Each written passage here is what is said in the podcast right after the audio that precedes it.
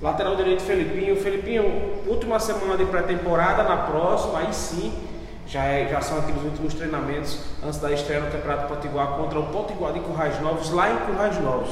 Não vai ser um jogo fácil. Como é que você acha que o América vai chegar para essa partida fora de casa?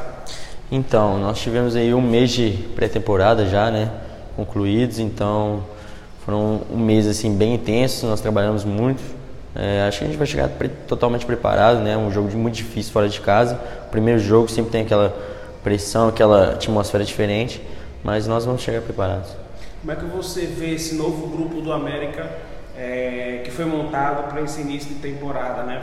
A diretoria buscou fazer uma mesclagem entre jogadores experientes jogadores mais novos. Você, apesar de ser um remanescentes, também é um jogador jovem. Como é que você vê esse, esse novo momento do Alvo Rubro para a temporada 2022?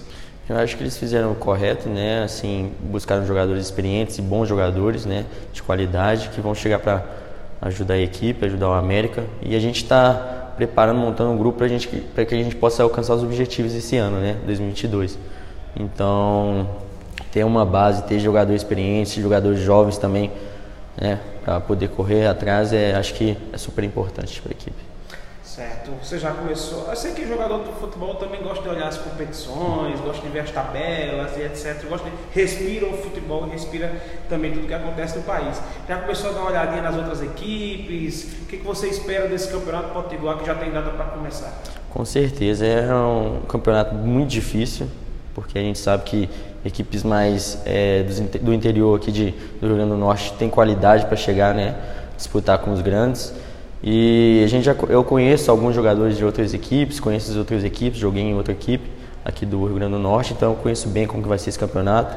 Esse é um campeonato disputado, né, com muita gente qualificada em todos os setores.